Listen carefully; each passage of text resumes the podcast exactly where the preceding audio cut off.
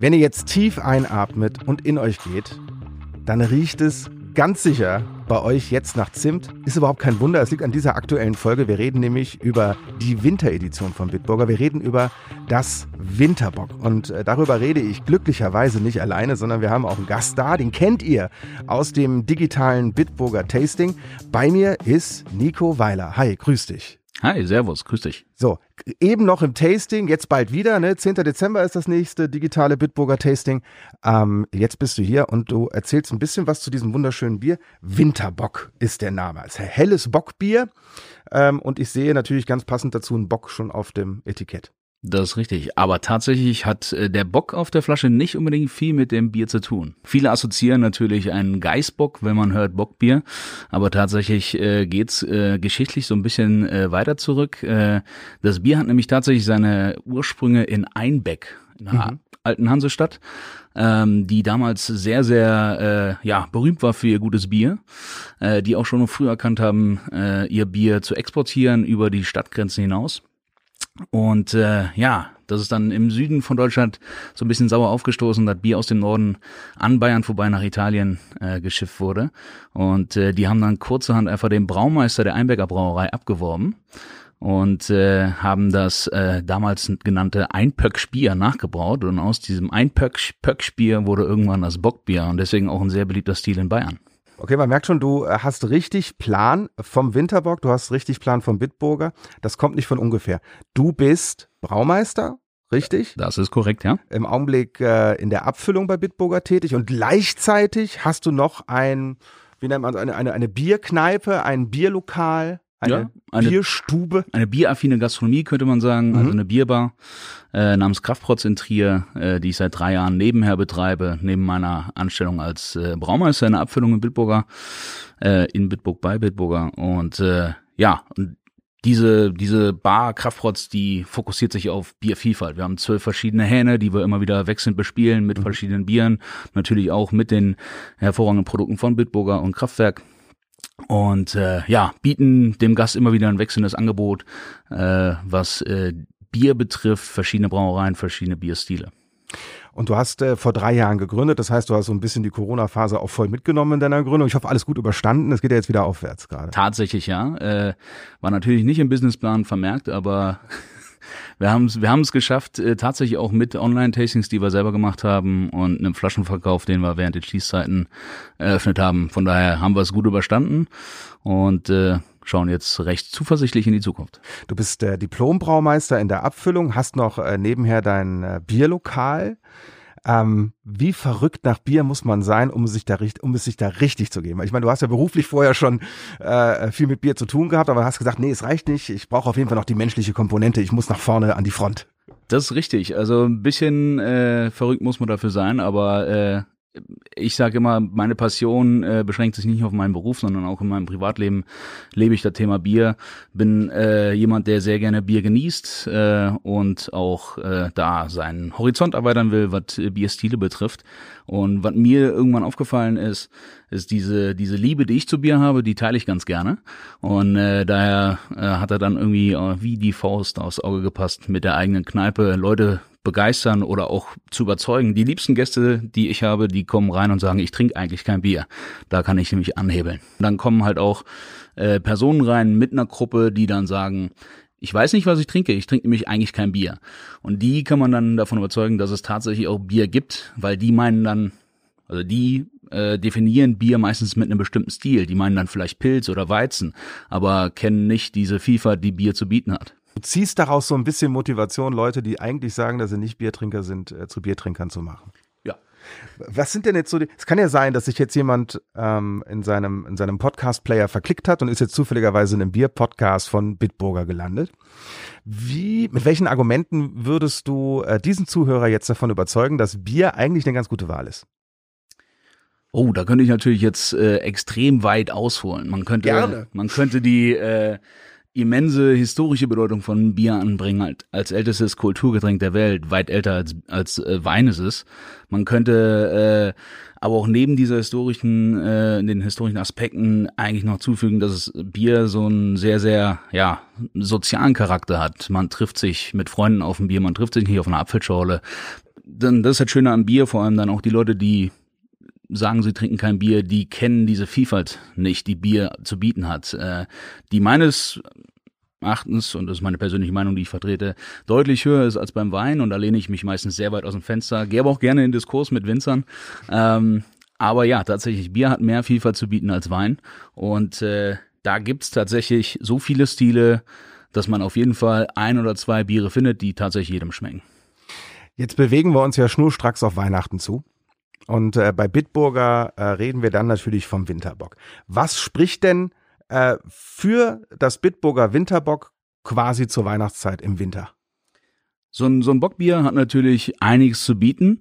Äh, so ein Bockbier, wenn man das jetzt mal mit einem anderen Bier vergleicht, ist auf jeden Fall immer ein bisschen kräftiger von der äh, Malznote her, vom Malzkörper spricht man da ähm, und äh, bietet natürlich durch diesen etwas süßlichen Charakter äh, für die Weihnachtszeit, ein bisschen wohlbefindenderes äh, Genussmittel. Man äh, ist in der kalten Jahreszeit, man wird sich gerne in die Decke einmummeln, den, äh, den Ofen anmachen oder den äh, Kamin und da passt dann natürlich ein bisschen kräftigeres Bier, auch vielleicht mit ein bisschen mehr Alkohol, äh, deutlich besser in diese Jahreszeit. Jetzt sind wir, jetzt spulen wir mal ein bisschen vor, wir sind äh, bei Heiligabend. Ich mache einen Winterbock auf. Was koche ich mir denn dazu? Was passt denn da? Diese kräftigen Biere oder malzbetonten Biere, da passt auf jeden Fall ein deftiges Essen dazu und an Weihnachten ist ja eigentlich die Regel, dass man auch immer deftig ist äh, und da passt auf jeden ich Fall. Gar nicht, dass Weihnachten aus irgendwas anderes besteht als Essen. Das ist wirklich eigentlich schlimm. Nur Essen und Trinken. Ja, ja. Was ähm, passt dazu? Ja, also da könnte man auf jeden Fall äh, äh, ein deftiges Fleischgericht empfehlen. Äh, dunkles Fleisch bietet sich an, vielleicht auch ein Wildgericht mit einer äh, schon ja äh, kräftigen Soße dabei mit Kartoffeln oder Püree. Äh, würde sich hervorragend eignen, weil so ein kräftiges Bier, muss man auch ein bisschen verstehen, braucht natürlich auch einen kräftigen Gegenpart im, im Essenbereich oder im, im Foodbereich, weil sonst würde eher das Bier dominieren. Im anderen Fall, wenn man jetzt ein leichteres Bier hätte und ein sehr deftiges Menü, dann würde eher das Essen dominieren, dann braucht man so ein bisschen die Balance. Jetzt gibt's ja nicht nur Bock, ein einfaches Bock, sondern auch Doppelbock. Wo sind denn da die Unterschiede? Also äh, Bockbier und Doppelbock, die gehören zu der Bierkategorie Starkbiere. Also wir Brauer oder Deutschland ist ja ein Land, äh, was gerne Kategorien hat und das ist beim Bier nicht anders. Und Bier wird äh, kategorisiert über den Stammwürzegehalt. Und der Stammwürzegehalt ist quasi das, was ich aus dem Malz löse, zum Großteil natürlich die äh, vergehrbaren, unvergehrbaren Zucker. Und das macht zum Großteil diese Stammwürze aus. Und je mehr Malz ich verwende, umso mehr äh, vergehrbare, unvergehrbare Zucker ich dem Malz entziehe in meiner Würze, desto höher ist der Stammwürzegehalt.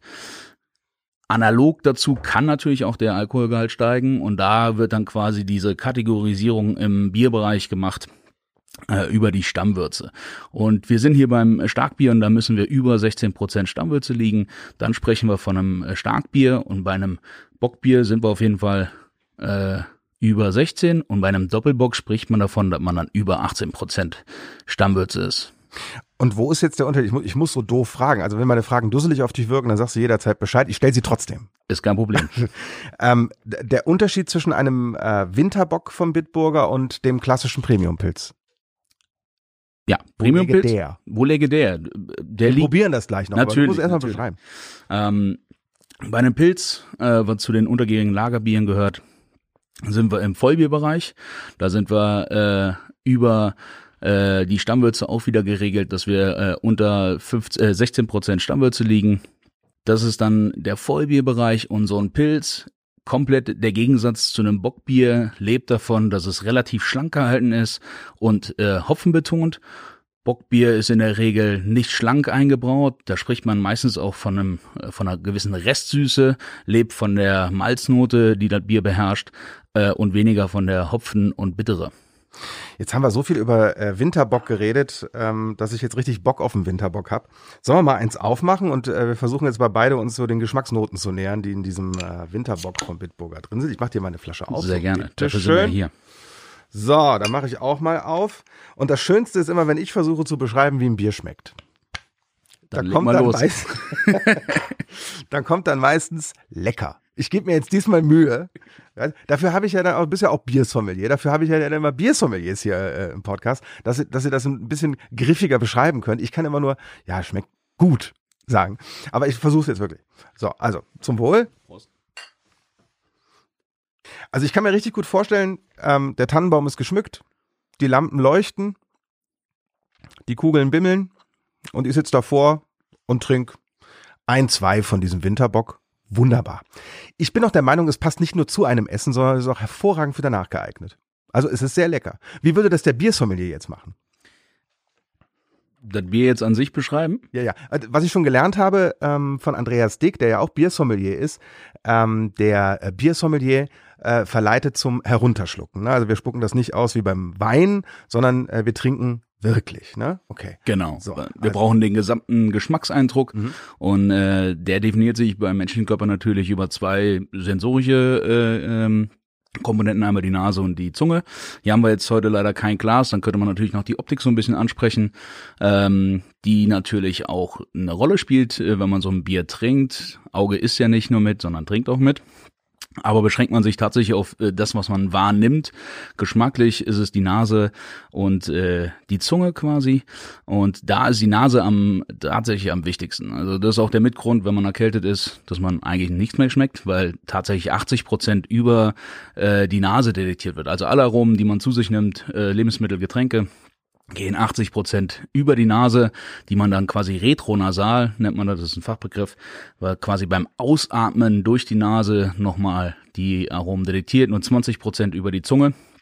Aber der wichtigste Part äh, quasi oder der wichtigste Unterschied gegenüber vom Wein, warum man Wein dann ausspuckt, ist beim äh, Bier natürlich die, die herbe und die bittere und äh, die äh, Rezeptoren auf der Zunge liegen recht weit hinten im Rachenbereich, deswegen trinkt man Bier, um auch die komplette, ja, äh, Genusseigenschaft dieses Bieres zu erfassen, weil die bittere dann erst hinten rauskommt. Jetzt reden wir hier natürlich hauptsächlich über das Winterbock, aber es gibt ja auch aus dem Bitburger Bieruniversum sicherlich noch das ein oder andere Bier, was zur Weihnachtszeit passen würde. Was würdest du denn da noch empfehlen, wenn du dir jetzt mal so das Portfolio von Bitburger anschaust? Ja, natürlich, der Klassiker Pilz passt natürlich zu jeder äh, Jahres- und Tageszeit. Absolut. Ähm, wenn man darüber hinaus mal ein bisschen äh, äh, den Tellerrand schauen möchte, natürlich auch so ein Kellerbier. Äh, unser klassisches Premium-Kellerbier äh, ist auch eher auf der malzigen Seite, ist auch äh, für die kältere Jahreszeit gut geeignet. Wenn wir jetzt so ein bisschen in die Versuchsbrauerei schauen, da gibt's von Kraftwerk ein schönes Belgian-Style Triple, äh, das Holy Coal. Das ist natürlich ein sehr, sehr kräftiges und äh, komplexes Bier. Es hat diese hefigen Noten, malzige Süße, es hat aber auch eine bittere, äh, hat natürlich auch mit den äh, knapp neun Prozent äh, auch ein extrem hohen Alkoholgehalt, aber Alkohol ist wie bei das Fett beim Kochen ein Geschmacksträger. Äh, von daher auch das Holy Coal in der kalten Jahreszeit ein hervorragendes Getränk. Ich kann mir auch vorstellen, dass die Hopfensorten hier eine ganz besondere Rolle spielen. Kennst du dich da auch ein bisschen aus? Kannst du mir ein bisschen was dazu erzählen? Ja, obwohl man sagen muss, Bockbier lebt nicht unbedingt von der Hopfennote oder Hopfenintensität. Hier bei unserem Winterbock allerdings äh, ist man hingegangen und hat einen speziellen Aromahopfen äh, genutzt, den Kalista. Äh, und da haben wir natürlich äh, in Bitburg äh, den Vorteil mit unserer Versuchsbrauerei, die relativ eng mit den äh, Rohstofflieferanten arbeiten. Und da kann man viel mit neuen Hopfensorten ausprobieren. Und äh, Bitburger war einer der ersten, die mit Kalista Versuchssude gemacht haben. Ähm, unter anderem auch äh, eins der ersten Biere auf den Markt gebracht mit Kalista, unser Mad Kalista. Und äh, dieser Aromahopfen, der äh, gibt dem Bier noch eine schöne kleine erfrischende Fruchtnote, so ein bisschen nach Steinfrucht. Und den hat man hier beim Winterbock ebenfalls nochmal eingesetzt, der dann so einen ganz, ganz dezenten Gegenpart zu dieser malzigen Restsüße bringt, so eine leichte Fruchtnote, die hinten raus sehr erfrischend äh, rüberkommt. Und der Brauprozess äh, im Vergleich zum Bitburger Premium Pilz oder zu anderen Bieren, unterscheidet der sich hier beim Winterbock auch? Also wir sind hier bei einem Bockbier, klassischerweise auch im Untergehen. Du hast einen ganz schön strengen Schluck, ne? Ich nipp hier ähm, äh, so an der Flasche rum und hab, bin gerade beim ersten Viertel und du redest die ganze Zeit und hast schon die halbe Flasche weg. Wie machst du das denn? Profi. Okay. Ähm, Nochmal zurück zum Brauprozess. Du wolltest da gerade was erzählen. Genau, also wir sind klassischerweise bei einem Bockbier auch im untergärigen Bereich, obwohl man tatsächlich sagen muss, Bockbier ist einer der wenigen Bierstile, äh, die tatsächlich nicht unbedingt definiert sind über untergärig, obergärig. Äh, es gibt natürlich auch das Weizenbock, ist ein obergäriges Bockbier. Wir sind hier aber in einem äh, klassischen Bereich äh, helles Bockbier untergärig und ähm, das ist quasi die Analogie, würde, könnte man sagen, unser Pilz und unser Bockbier gehören beide der Hauptkategorie Lagerbiere, untergärige an. Aber ein ganz, ganz eklatanter Unterschied oder ganz großer, immenser Unterschied ist in der Sudhausarbeit äh, versuchen wir Brauer natürlich aus dem Korn, aus dem Malz die Stärke zu lösen und daraus die Zucker zu gewinnen, die wir dann in der im Kaltbereich vergären zu Alkohol und CO2. Und äh, die Brau Brauereihefe kann nur kurzkettige Zucker vergären. Und äh, dann müssen wir in der Sudhausarbeit, sprich beim Maichen, das ist der Zeitpunkt, wo wir das Malz mit Wasser vermischen, bei verschiedenen Temperaturen Rasten einhalten, damit die Enzyme wirken können, damit die Stärke klein gespalten werden kann. Ähm, da kann man dann quasi den Hebel ansetzen und sagen, ich möchte viele kurzkettige Zucker die vergoren werden können. Oder ich möchte noch etwas mehr langkettige Zucker, unvergehrbare Zucker, die dann quasi als Restsüße, als Restextrakt im Bier verbleiben. Und da sind wir beim, beim Bockbier in der typischen Art und Weise, dass wir wollen, so ein bisschen mehr Restsüße, Restextrakt, also ein bisschen mehr unvergehrbare Zucker drin haben und das macht quasi diesen Malzkörper aus, den man natürlich auch geschmacklich direkt über die leichte Süße, über die kräftige Note rausbekommt. Ich habe auch äh, letztens gelesen, dass das äh, Bitburger Winterbock bei minus zwei Grad reift. Was hat's damit auf sich? Da können wir dann quasi in den Kaltbereich, den ich eben schon angesprochen habe, kurz mal reinschlüpfen. Also äh, Gärung und Reifung, das sind äh, ja die äh, nachgeschalteten Prozesse nach der Sudhausarbeit. Wenn die Hefe ihre Arbeit verrichtet, ähm, vergären wir quasi diese vergehrbaren Zucker, die ich eben angesprochen habe, zu Alkohol und Kohlensäure. Und das Bier braucht dann eine gewisse äh, Reifezeit, die man dann am besten bei sehr, sehr tiefen Temperaturen äh, abhält. Äh, unter 0, minus 2, das ist eine ideale Temperatur, wo das Bier nochmal ein bisschen Reifezeit bekommt. Da kann man so ein bisschen, wenn wir jetzt noch ein bisschen Zeit haben, in die, in die äh, Gärungsphysiologie reingehen. Mhm. Äh, neben Alkohol und Kohlensäure entstehen auch noch andere Gärungsnebenprodukte. Und die werden dann in dieser Reifungsphase ein bisschen abgebaut und je länger man dem Bier quasi die Zeit gibt bei diesen tiefen Temperaturen, veredelt man quasi oder erhöht auch die Qualität. Gärungsnebenprodukte werden so weit wie möglich abgebaut. Ähm, das Bier wird auf jeden Fall runder und diese Starkbiere, von denen wir eben gesprochen haben, Bockbiere, die brauchen auf jeden Fall eine sehr, sehr äh, ausgedehnte Reifezeit und die geben wir dem Bier auch mit bei tiefen Temperaturen und das macht natürlich auch diesen hervorragenden Geschmack aus. Und das äh, Winterbock kann man natürlich auch hervorragend bei minus zwei Grad genießen und das ist sowieso ganz interessant. Das Winterbock gibt's ja nicht dauerhaft, ne? das ist limitiert. Genauso übrigens wie das Maibock. Wieso bei diesen beiden Bieren? Wieso gibt's das nicht das ganze Jahr über? Ähm, ja, genau richtig. Also es ist ein limitiertes Produkt, äh, gibt's dann jeweils äh, nur einmal im Jahr, einmal im Winter, einmal im Frühjahr und äh, geht natürlich auch so ein bisschen auf diese Geschichte vom Bockbier zurück, dass Bockbiere gerne saisonale Biere waren, die dann explizit für diese Jahreszeit gebraut worden sind äh, und äh, ja, im Winter hat man dann ein bisschen kräftigere, äh, malzigere Bockbiere gebraut und im Frühjahr, genauso wie unser Maibock, der dann auch wieder im Frühjahr saisonal erscheint, so ein bisschen erfrischender, der ist auch ein bisschen hopfenbetonter äh, eingebraut. Und das sind dann diese klassischen Saisonbiere, die es dann wirklich nur für diese Jahreszeit gibt.